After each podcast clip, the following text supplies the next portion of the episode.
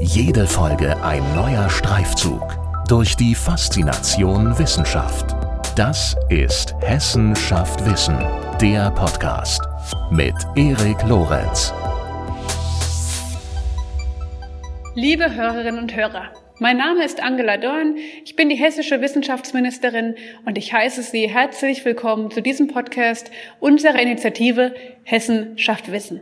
Schon lange kümmern wir uns mit dieser Initiative darum, wissenschaftliche Erkenntnisse der breiten Bevölkerung zugänglich zu machen. Denn eines ist klar, ohne Wissenschaft gäbe es keine Grundlage für Lösungen bei komplexen Problemlagen, für Lösungen, die auf Fakten basieren. Und gerade in der Corona-Krise wird dies ganz vielen Menschen besonders deutlich. Unsere hessischen Hochschulen, ihre Wissenschaftlerinnen und Wissenschaftler, aber auch alle anderen Mitarbeiterinnen und Mitarbeiter leisten gerade unverzichtbare Beiträge in der Corona-Krise.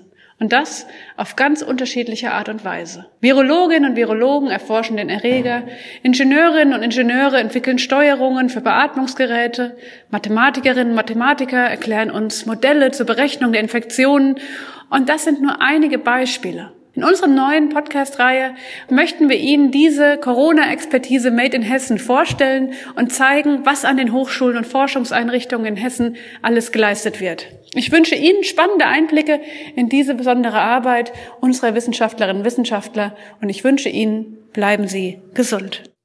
Vielen Dank, Angela Dorn, hessische Staatsministerin für Wissenschaft und Kunst, für diese einführenden Worte zu unseren Folgen rund um Covid-19 hier bei Hessenschaft Wissen. Dieses Thema, der Ausbruch des Coronavirus, beherrscht ja nun schon seit einigen Wochen die Medien und auch unser aller Alltag und eine Expertengruppe, bei der wir in dieser Zeit häufig Orientierung suchen und Einschätzungen abfragen, sind Virologen. Mein Gast in dieser Folge, Professor Dr. Sandra Ziesek, ist eine der führenden Virologinnen Deutschlands. Sie ist Direktorin des Instituts für medizinische Virologie am Universitätsklinikum Frankfurt und Professorin für medizinische Virologie an der Goethe-Universität. Mit ihr spreche ich über die Gefährlichkeit von Viruserkrankungen und darüber, wo wir im Kampf gegen Covid-19 momentan stehen. Guten Tag, Frau Professor Dr. Zizek. Herzlich willkommen bei Hessenschaft Wissen. Vielen Dank dafür, dass Sie sich äh, die Zeit nehmen. Ja, schönen guten Tag. Dies ist das erste in einer Reihe von Gesprächen über Themen rund um Covid-19 hier bei uns im Podcast. Und ich würde deshalb gern bei den absoluten Grundlagen anfangen. Und in diesem Fall ganz konkret mit der Frage, was ist ein Virus? Ja, ein Virus äh, ist eine infektiöse Struktur, die sich nur in einer Wirtszelle vermehren kann. Das heißt, ähm, es besteht entweder aus DNA oder RNA, dann hat es eine Protein, manchmal eine Lipidhülle. Und ähm, ein Virus braucht immer ein, eine Zelle, um sich fortpflanzen oder vermehren zu können und ist dazu selbstständig gar nicht in der Lage, weil ganz wichtige Bestandteile, die sonst ein Lebewesen hat, ein echtes Lebewesen hat, fehlen.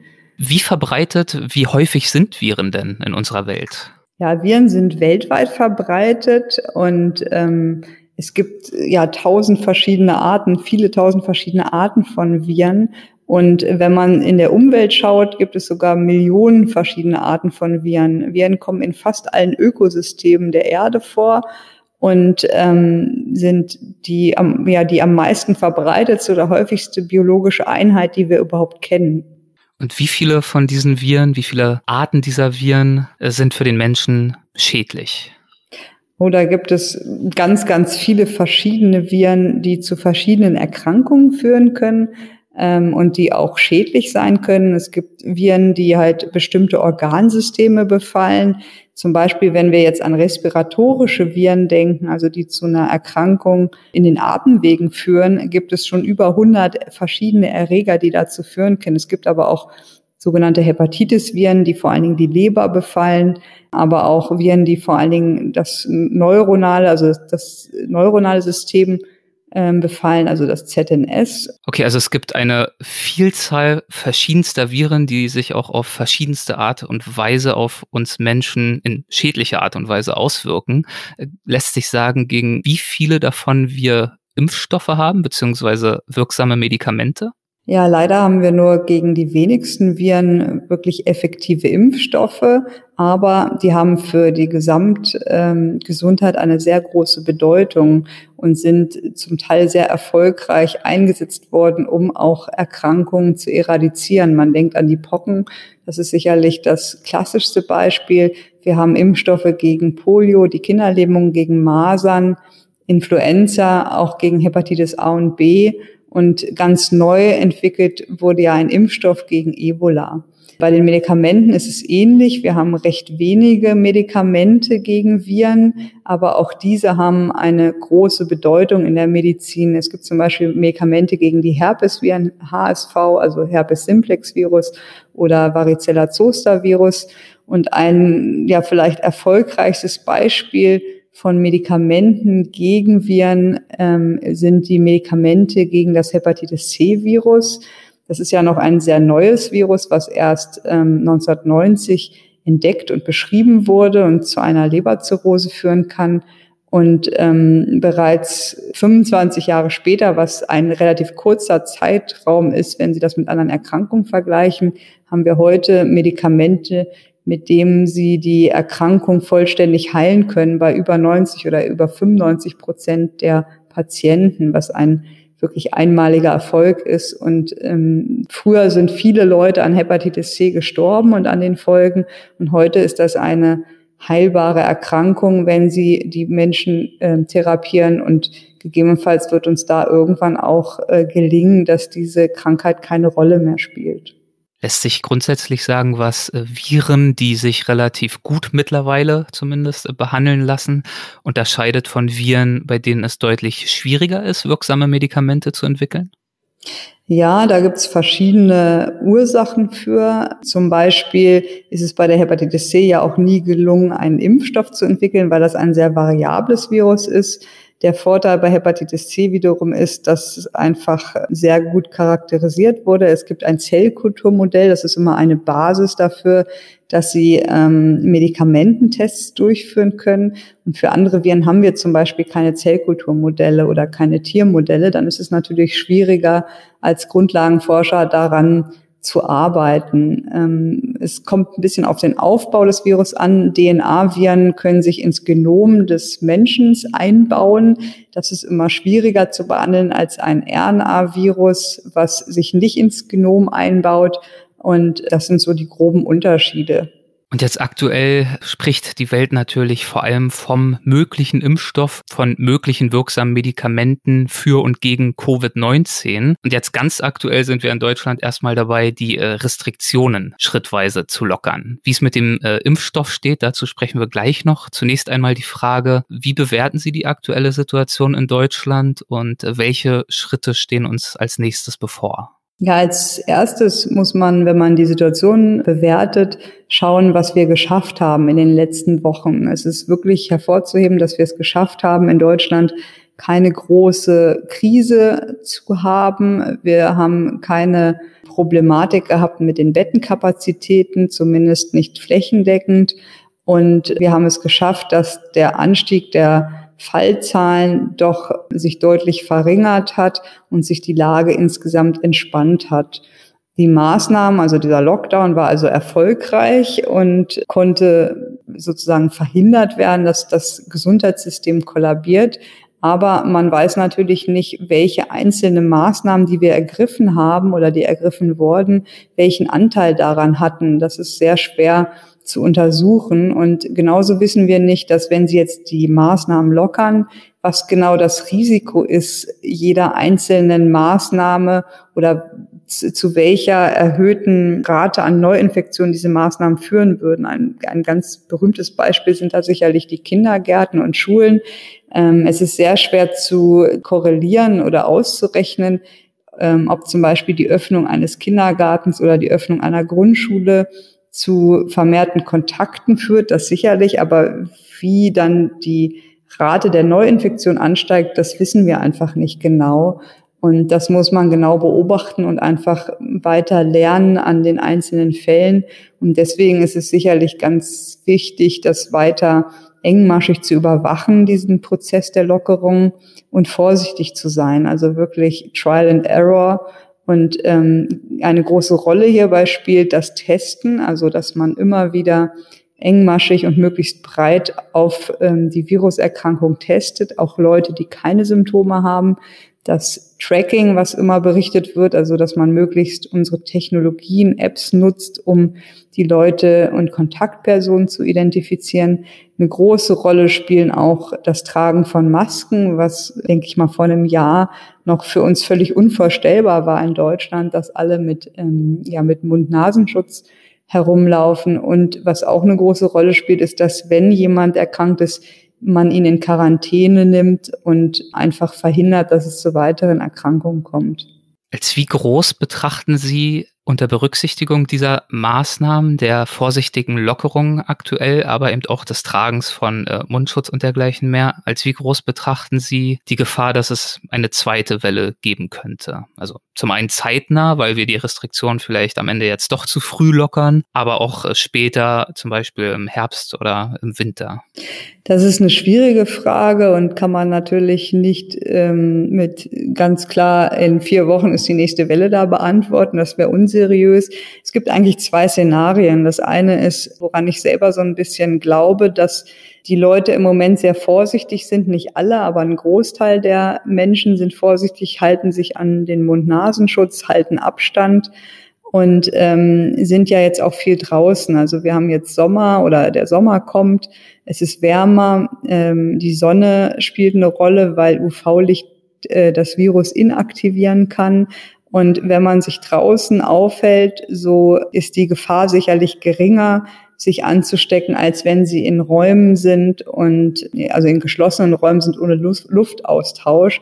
Deswegen hoffe ich, dass der Sommer in Kombination mit den Maßnahmen und mit den Abstandregelungen und dem Mund-Nasenschutz dazu führen wird oder es könnte dazu führen, dass wir uns ähm, mit dem Sommer ja so da durchschlängeln, sage ich mal, und es immer wieder lokal zu Ausbrüchen kommen kann äh, in bestimmten Einrichtungen oder auch mal durch Veranstaltungen, aber dass es nicht zu einer völligen Überlastung oder zu einem starken Anstieg kommt.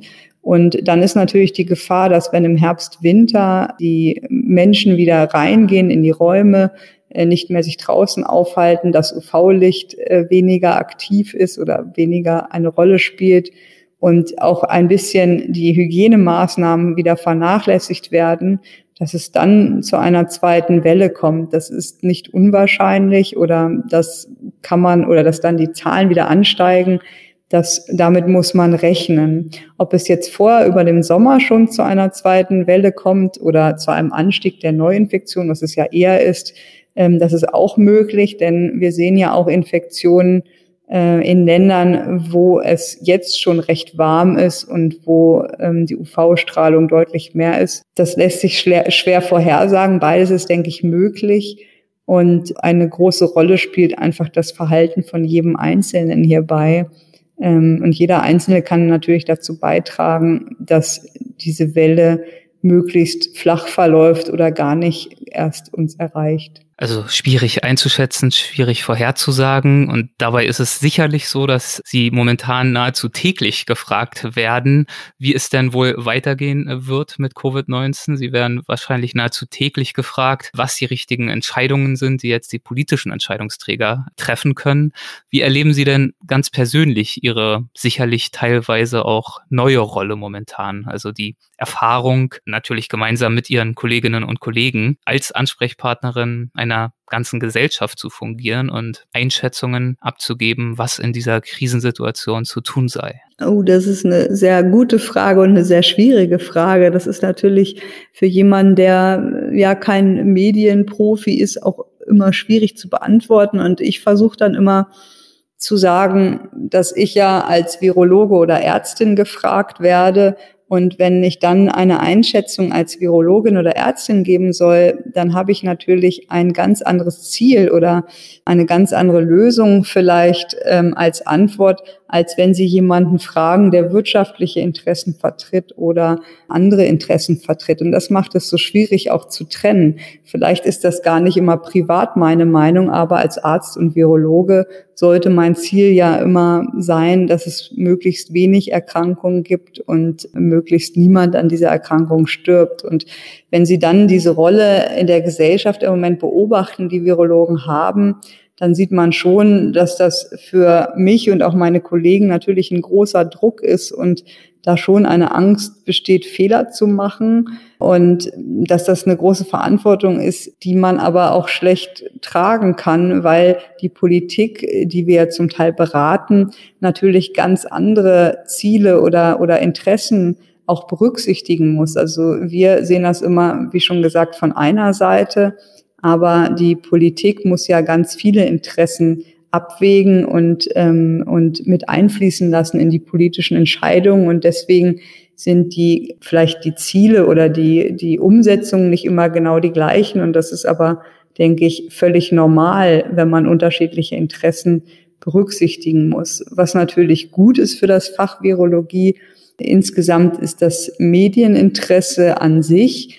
denn die Virologie ist, denke ich mal, ansonsten eher ein kleines Fach in der Medizin, was wenig Aufmerksamkeit hat, das aber schon sehr wichtig ist für die Gesundheit weltweit, wenn man sich anschaut, welche Bedeutung Viruserkrankungen haben. Und deshalb ist das für das Fach auch äußerst positiv zu sehen. Und ich persönlich muss sagen, habe einfach in dieser, ja, in dieser Pandemie ganz viele neue, tolle Leute kennengelernt. Ich bin ja noch neu in Frankfurt. Ich bin erst seit einem Jahr hier. Und ähm, ich glaube, ohne diese Pandemie hätte ich ganz viele Kollegen nie oder viel später kennengelernt, aber auch andere Wissenschaftler, mit denen wir jetzt zusammenarbeiten. Das hat sich halt einfach durch die Pandemie ergeben und auch ähm, in der Politik die Kontakte oder überhaupt das Netzwerk in der Stadt. Das ist auch deutlich interessant und positiv zu sehen für mich jetzt persönlich als Neufrankfurterin. Also auch äh, persönliche Chancen, aber sicherlich auch gleichzeitig eine gewaltige Arbeitslast momentan. Äh, Sie haben das Medieninteresse angesprochen, das natürlich beträchtlich ist und ja auch gerechtfertigt ist, wenn man sich, Sie haben es gerade auch angedeutet, die Relevanz des Themas Virologie insgesamt mal vergegenwärtigt. Also weltweit sind circa 500 Millionen Menschen mit Hepatitis B, C oder auch HIV infiziert und an diesen wie auch an anderen Viruserkrankungen sterben jährlich mehrere Millionen Menschen. Die Relevanz dieser Forschung ist also durchaus weit über Covid-19 hinaus gewaltig und zugleich, das haben Sie selber gerade gesagt, ist Virologie innerhalb der Medizin eher ein kleiner Bereich und ich glaube, manch einer, manch eine würde auch sagen, dass die Virologie als eigenes Fach auch noch vergleichsweise in den Kinderschuhen steckt. Kann man das so unterstreichen? Und wenn ja, woran liegt das? Ich denke, dass wenn jemand Medizin studiert, also ähm, ein Medizinstudium abschließt, sich primär die meisten wohl nicht für ein Fach Virologie entscheiden, sondern die meisten gehen in die innere oder in die Chirurgie oder in diese klassischen Fächer der Medizin, weil sie meistens ja Medizin studieren, um wirklich patientennah zu behandeln und patientennah zu agieren. Und da ist die klinische Virologie ja ein wenig anders. Wir haben zwar auch Patientenkontakt, aber unsere Aufgabe ist es ja, die Diagnostik durchzuführen und möglichst breit Virusdiagnostik ähm, ja durchzuführen. Und ich denke, das ist einfach bei den Studenten nicht unbedingt so das beliebteste Fach. Man muss sehr viel lernen, es ist sehr viel grundlagenorientiert und ähm, das schreckt, glaube ich, einige einfach wirklich ab. Haben Sie so eine Art Plädoyer für die Virologie? Also was wäre das Argument, äh, wenn sozusagen die Abschreckung vorgetragen wird? Was würden Sie entgegnen? Also ich selber bin ja von Haus aus auch Internist und mhm. Gastroenterologe. Ich habe halt zunächst auch diesen klassischen Weg gewählt und war in der inneren Medizin und in der Gastroenterologie insgesamt dann doch 13 Jahre und habe aber die Hälfte der Zeit immer Grundlagenforschung ähm, gemacht, weil mir einfach Forschung sehr viel Spaß gemacht hat und da war mein Schwerpunkt die Hepatitis-Viren. Und ähm, ein Schwerpunkt war auch immer translationale Forschung, das heißt Forschung from bench to bedside and back again. Also, dass man wirklich versucht, Fragestellungen, die sich aus der Klinik, aus der klinischen Arbeit ergeben, dann im Labor zu klären. Und das habe ich einfach sehr gerne gemacht. Und irgendwann stellte sich dann die Frage, spätestens als ich ähm, ja ein Kind bekommen habe, dass das ein Zeitmanagement-Problem war. Wenn Sie voll in der Klinik integriert sind als Internist oder Facharzt, ein Kind haben und dann noch forschen wollen, dann wird das irgendwann schwierig. Und ähm, dann bot sich mir einfach die, die Chance, äh, in die Virologie zu wechseln auf eine Professur. Und ich hatte mir dadurch einfach erhofft, dass ich dann ähm, mehr Zeit wieder für die Forschung habe und meine ganzen Rollen gerecht werde und einfach diese ähm, klinische Belastung weniger wird. Und ähm, ich denke, wenn jemand Interesse hat an Grundlagenforschung oder translationale Forschung im Labor, dann ist so einfach ideal, das wirklich auf hohem Niveau auch hinzubekommen. Und das ist, wenn man klinisch voll eingespannt ist, sicherlich schwieriger als für einen Virologen. Deswegen, wenn jemand das als Lebensziel hat oder Interesse hat, in solche Bereiche zu arbeiten, dann ist Virologie ein sehr interessantes Fach. Und jetzt aktuell natürlich auch äh, sehr herausfordernd aufgrund der aktuellen Lage. Kommen wir nochmal zurück auf die vielen Einschätzungen, um die sie momentan äh, gebeten werden.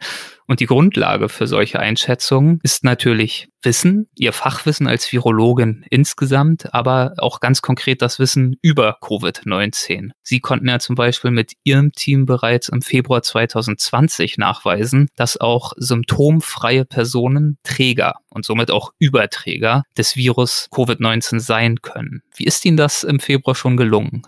Ja, das war eine ganz schöne Geschichte eigentlich. Und zwar ähm, gab es ja Anfang Februar diesen ähm, Evakuierungsflug aus Wuhan zurück nach Frankfurt, ähm, den das Gesundheitsamt hier mit René Gottschalk, der das Gesundheitsamt leitet, ähm, begleitet hat. Und der ist auch hier an meinem Institut habilitiert.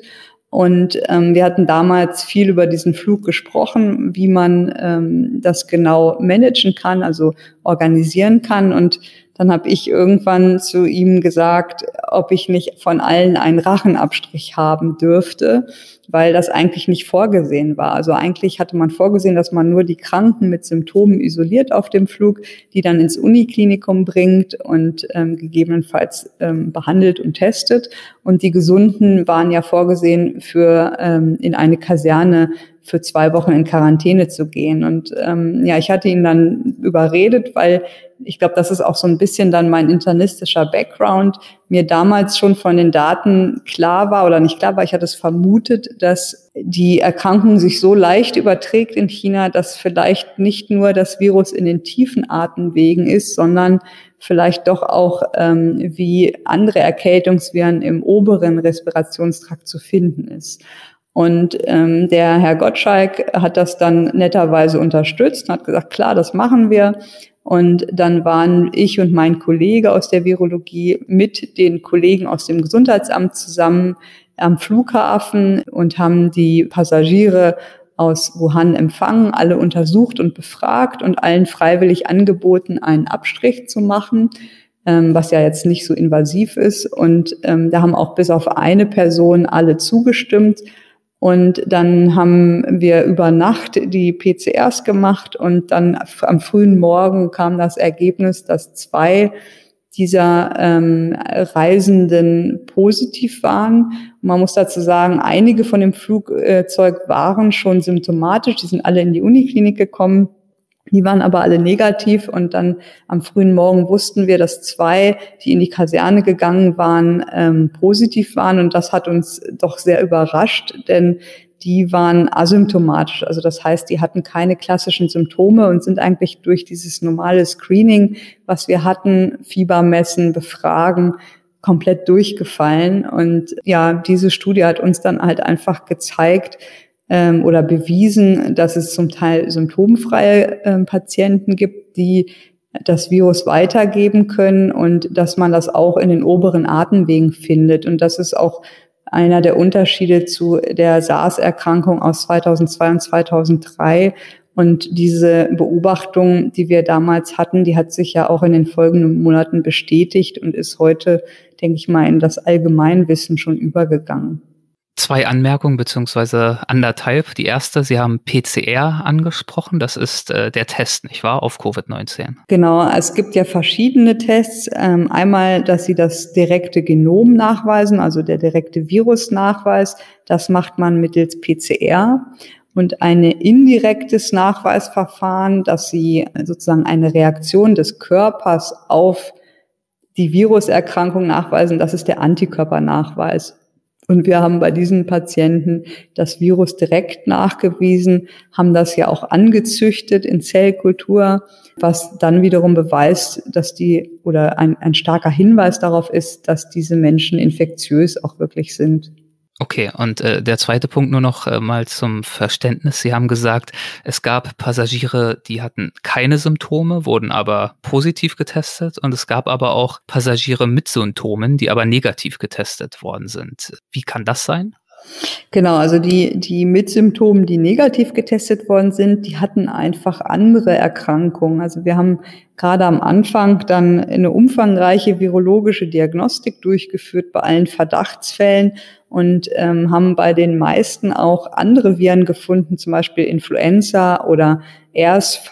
Ähm, das sind andere Viren, die auch zu ähnlichen Symptomen führen können. Was ich auch am Anfang meinte, ähm, an respiratorischen Viren kennen wir ja über 100 verschiedene und Normalerweise spielt das klinisch keine große Rolle, ob sie nun Rhinoviren haben oder, weiß ich nicht, humanes Metapneuvirus, wie die alle heißen.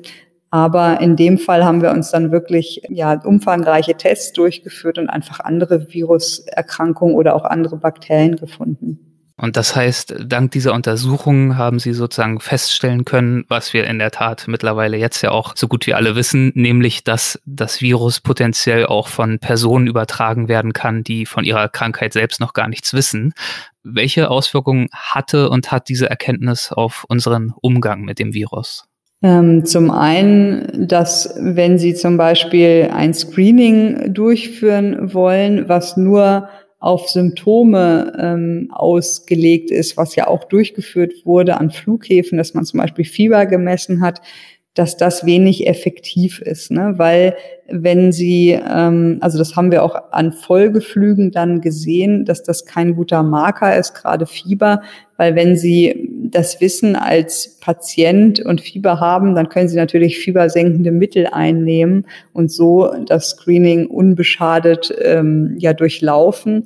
Und es gibt halt wirklich aber ja ungefähr 40 Prozent, schätzt man mittlerweile von, von Personen, die infiziert sind, gerade jüngere, die einfach wirklich keine Symptome haben oder, wie ich immer sage, Befindlichkeitsstörungen haben. Also die haben manchmal so das Gefühl, dass sie bisschen schlechter schmecken oder mal Kopfschmerzen, aber würden sich nicht als krank bezeichnen. Wichtig ist, dass man die Fälle schnell entdeckt durch eine Testung, um dann Kontaktpersonen zu ermitteln und dass man auch das Screening oder das Testen bei Menschen durchführt, die halt nicht ähm, schwer krank sind, sondern diese leichten Befindlichkeitsstörungen haben oder sogar, wenn sie Kontakt hatten, asymptomatisch sind. Und ähm, das wird immer wichtiger im Umgang mit dem Virus, wenn Sie an Kliniken und Pflegeeinrichtungen oder Altenheime denken, dass man da ja auch mittlerweile überlegt oder schon eingeführt hat, dass man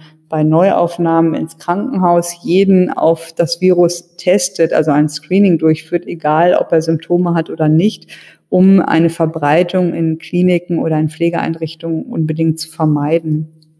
Es gibt natürlich eine große Sehnsucht nach einem Impfstoff und äh, deshalb würde ich gern auch äh, darüber mit Ihnen sprechen, wie es gelingen kann, Wirkstoffe gegen das Virus zu entwickeln. Zu Ihren Schwerpunkten gehört das Erforschen von verbreiteten Viruserkrankungen wie zum Beispiel Hepatitis und zwar ganz konkret die Erforschung von Angriffspunkten für antivirale Medikamente. Äh, würden Sie einmal erläutern, was das für Angriffspunkte sein können? Genau, also es gibt eigentlich, wenn man ähm, an ein Medikament gegen Viren denkt, zwei große Strategien. Das eine ist sogenannte Direct äh, Direct Acting Antivirals, also direkt antiviral wirkende Medikamente, die dann oft Enzyme von Viren hemmen, also ob es eine Protease oder Polymerase ist. Und das sind Medikamente, die meistens sehr spezifisch wirken und oft auch nicht so viel Nebenwirkungen haben, die aber den Nachteil haben, dass wenn sich das Virus verändert, die nicht mehr so gut wirken können. Also hier kann es zu Resistenzen kommen, ähm, was auch klinisch ein Problem sein kann. Und die zweite große Gruppe sind sogenannte Host-Targeting Agents. Das sind Medikamente, die ähm, als Ziel ein, ein, ein, ein Protein in der Zelle haben. Also was ich am Anfang gesagt hatte, ein Virus kann sich nicht alleine vermehren, sondern braucht immer eine Zelle, eine menschliche Zelle, wenn es denn humanpathogene Viren sind. Und ähm, die nutzt, das Virus nutzt in der Zelle verschiedene Strukturen, Proteine, die ihm selber fehlen, um sich zu vermehren. Und äh, diese Proteine kann man natürlich auch durch Medikamente hemmen. Und ähm, das wiederum macht es dem Virus schwerer, sich zu vermehren. Der Vorteil bei diesen Host-Targeting-Agents ist, dass ähm, es weniger Resistenzen gibt, weil sich unsere Proteine nicht verändern, die bleiben so und da ist meistens eine sehr, sehr hohe Schwelle an Resistenzentwicklung. Aber der Nachteil ist, das kann man sich vorstellen, wenn Sie ein, ein menschliches Protein hemmen, dann hat das ja auch eine normale Funktion neben ähm, der Funktion, dass es dem Virus nutzt, also seine natürliche Funktion sozusagen. Und deshalb haben diese Medikamente oft mehr Nebenwirkungen, weil sie die normale Funktion dieses Proteins hemmen. Das heißt also, der Plan A und auch gleichzeitig die Schwierigkeit wäre jeweils, Wirkstoffe zu finden, die zwar den Viren schaden, aber eben möglichst nicht den Zellen. Genau, genau. Und nach äh, dieser Art von Angriffspunkten für antivirale Medikamente suchen Sie dann wohl auch ganz aktuell im Hinblick auf Covid-19.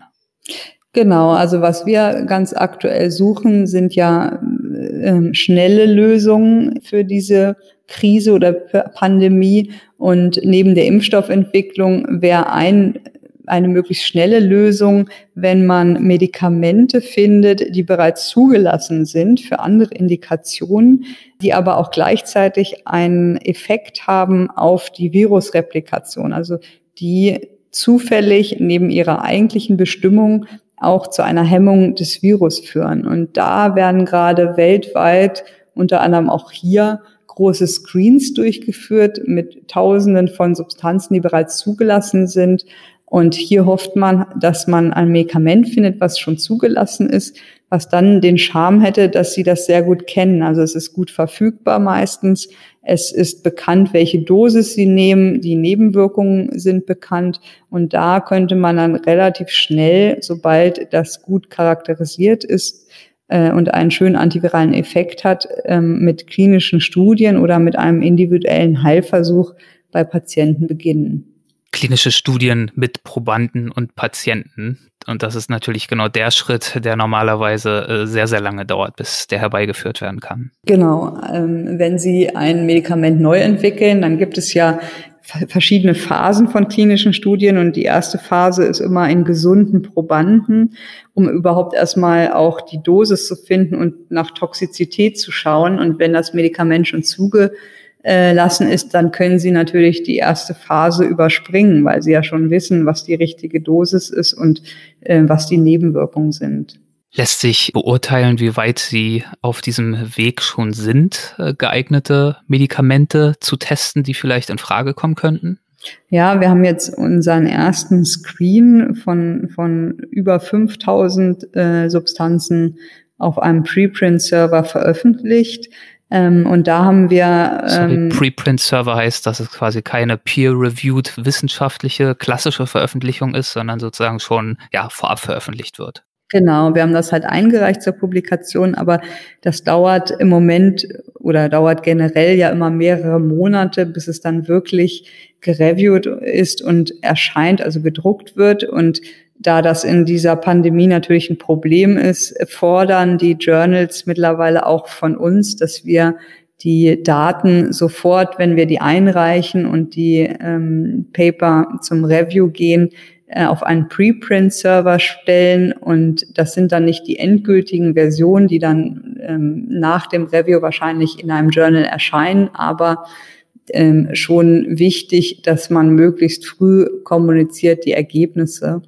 Ähm, da wird natürlich viel ja auch Schlechtes mitbetrieben. Also es gibt auch sehr viele schlechte Paper, die da landen.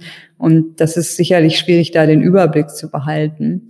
Ähm, trotzdem ist es wichtig, denke ich, dass man die Daten äh, schnell zur Verfügung stellt, damit einfach dieser Verzug, den man hat durch den Review-Prozess von mehreren Monaten, nicht zu einer, einer Verhinderung oder Verlangsamung der, der Forschung führt. Und wie gesagt, wir haben diesen Screen auf einer Zelllinie gemacht, haben das auf, ähm, ja, vorveröffentlicht, und äh, was der nächste Schritt wäre, ist, dass man diese Daten natürlich validiert in einem anderen Zellkultursystem, äh, möglichst nah an der Realität, also zum Beispiel in Lungenzellen. Und da gibt es auch sogenannte Ex-vivo-Modelle, also spezielle humanes Lungenzellgewebe, was ausdifferenziert ist.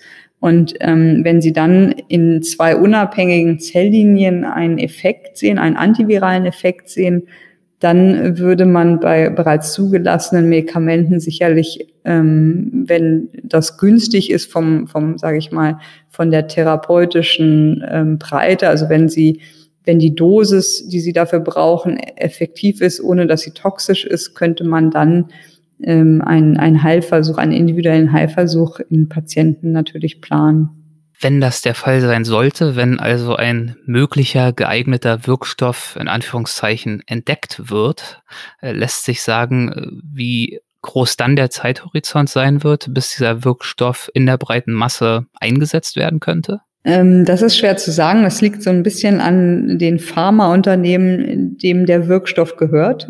Ähm, wenn der vielversprechend ist für dieses Unternehmen, werden die sicherlich äh, relativ schnell eine klinische Studie planen. Ähm, das muss immer sein, dass sie halt einfach eine kontrollierte klinische Studie haben. Ähm, aber wenn das ein zugelassenes Medikament ist, können sie natürlich parallel dazu auch immer wieder individuelle Heilversuche machen. Und erst wenn die klinischen Studien ausgewertet sind, kann man beantragen, dass die Zulassung erweitert wird. Wagen Sie da irgendeine Art von Prognose, wann das in diesem Fall der Fall sein könnte? Oh, das kann ich nicht.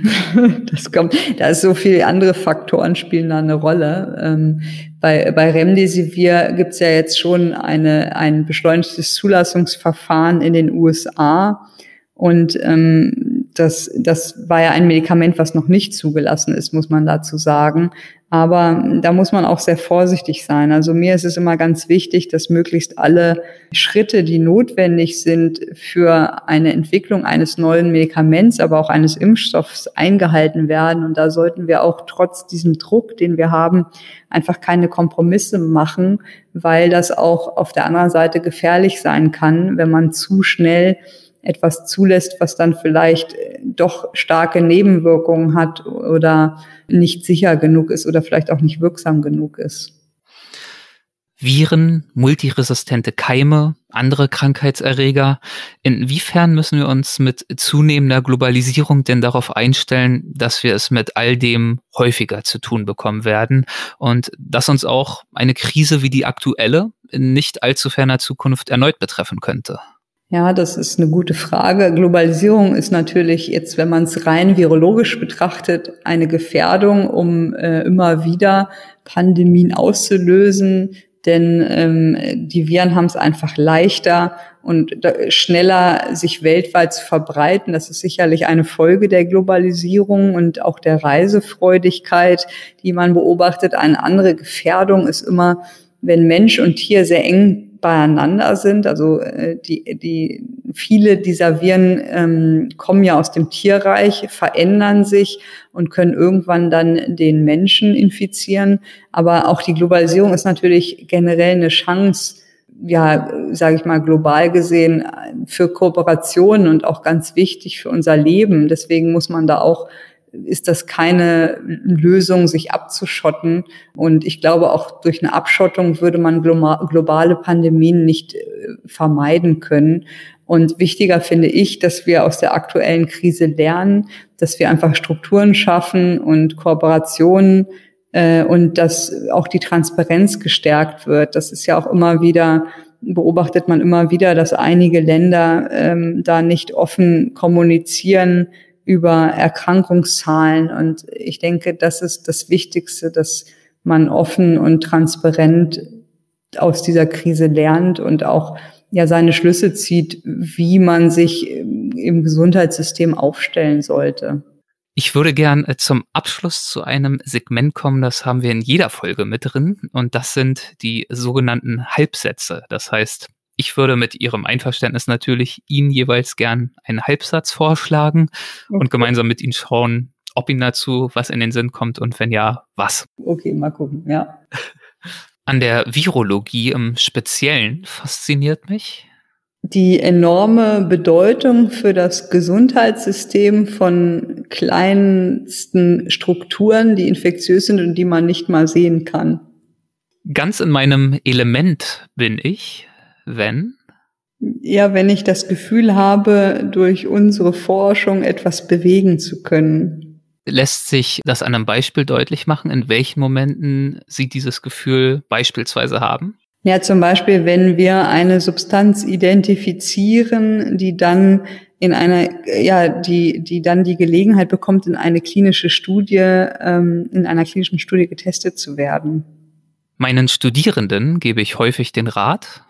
Ja, dass sie sich möglichst alle ähm, Möglichkeiten offen lassen sollen und nicht ähm, gerade bei den Studierenden oder bei den weiblichen Studierenden ähm, habe ich es oft erlebt, dass die sagen, ach, ich brauche gar keine Doktorarbeit machen oder ich muss nicht an der Uniklinik bleiben, ich bekomme eh Kinder und eine Familie. Und ich versuche immer den Studierenden zu sagen, dass sie sich alle Wege offen lassen sollen und immer versuchen sollen, ja, die höchsten Ziele zu erreichen. Zurückgehen kann man immer, aber wenn man sich einmal was verbaut hat, dann ist es schwierig, diesen Weg wieder zu öffnen wenn ich eine Finanzierung für ein Jahr erhalten würde, mit der absoluten Freiheit, an irgendwas zu arbeiten, was auch immer, was ich spannend oder wichtig finde, dann würde ich im Moment als Virologe natürlich weiter an SARS-CoV-2 arbeiten und an einer wirkungsvollen Therapie. Die Frage stelle ich immer in den Promotionsarbeiten. Aha, sehr gut kommen immer lustige Antworten. Zum Beispiel, erinnern Sie sich an etwas? Ja, manche, dann merkt man, also die Frage ist ja einfach, um zu sehen, ob jemand, der eine Doktorarbeit gemacht hat, ein bisschen über seinen Horizont hinaus gucken will, kann oder dann so nur in seinen Horizont guckt. Deswegen finde ich, weiß ich nicht, also ganz unterschiedlich. Manche, manche denken dann halt wirklich ganz kleinspurig und manche sagen, oh, ich möchte auf Tuberkulose forschen oder Krebs und dann merkt man, okay, die gucken ein bisschen weiter einfach. Aber die stelle ich immer, die Frage, das ist lustig. Etwas, äh, vor dem ich mich momentan besonders sorge, ist? Die Zukunft der klinischen Virologie in Deutschland, weil es ähm, ja immer mehr äh, Nachwuchssorgen gibt, gerade bei den Medizinern und immer mehr auch die Bestrebung, die virologischen Institute nicht mehr zu besetzen, wenn ein Kollege äh, pensioniert wird dann werden die äh, Lehrstühle zum Teil geschlossen oder zusammengelegt mit der Mikrobiologie oder zum, und das ist ein großes Problem, denke ich. Also ein konkretes Beispiel ist da im Moment Leipzig. Da gab es einen Lehrstuhl für Virologie und für Mikrobiologie. Und jetzt hat man sich entschlossen, da beide Herren pensioniert werden, äh, ja nur noch einen Lehrstuhl auszuschreiben und der ist ganz klar mikrobiologisch ausgeschrieben, so dass Leipzig dann keinen Virologen mehr hat und das macht mir Sorgen. Das heißt, das liegt auch nicht nur am Fachkräftemangel, sondern tatsächlich auch an einer Depriorisierung? Genau. Und das ist, äh, das in einer Pandemie so auszuschreiben, finde ich bedenklich, muss ich sagen. Gibt es Hebel, die Sie verwenden, um dieser Entwicklung, soweit es ihre Möglichkeiten zulassen, um diesen Entwicklungen entgegenzuwirken? Ja, zum Beispiel, dass ich das Ihnen erzähle oder dass ich das einfach öffentlich mache. Ich glaube, mehr Hebel habe ich nicht. Ich kann nur davor warnen, weil ich denke, dass wenn also es gibt nicht viele Virologen, das sieht man ja auch an der Häufigkeit der Presseauftritte von einigen Virologen, dass wir keine große Community sind. Und dann, wenn Sie bei den Virologen schauen, wie viele dann wirklich Ärzte oder Fachärzte sind, dann ist das nochmal nur ein Bruchteil ähm, von, von Virologen. Und wenn wir die verlieren, ähm, dann haben wir irgendwann, wenn es mal eine Pandemie gibt, wirklich das Problem, dass ganz viel Wissen verloren gegangen ist in Deutschland und niemand so schnell uns zum Beispiel wie Herr Drosten eine PCR machen wird für das Virus oder ähm, so schnell das auch gelingt einzusortieren. Und das finde ich wirklich bedenklich, dass man so sträflich mit einem Fach umgeht. Und die letzte Frage, der letzte Halbsatz. Etwas, das mir momentan Mut macht, ist? Der Zusammenhalt in der Fakultät, aber auch in dem Universitätsklinikum, die neuen Kooperationen in der aktuellen Krise und auch die Unterstützung durch verschiedenste Leute, also ob es nun durchs Präsidium, durch die Uniklinik oder durch Stiftungen ist, das macht mir Mut. Schön. Mit dieser hoffnungsvollen, positiven Botschaft würde ich das Gespräch äh, gern beenden. Frau Professor Dr. Zizek, ich danke Ihnen herzlich für die Zeit, die Sie sich genommen haben. Vielen, vielen Dank dafür. Ja, bitteschön. Vielen Dank, Herr Bodens. Hessen schafft Wissen, der Podcast.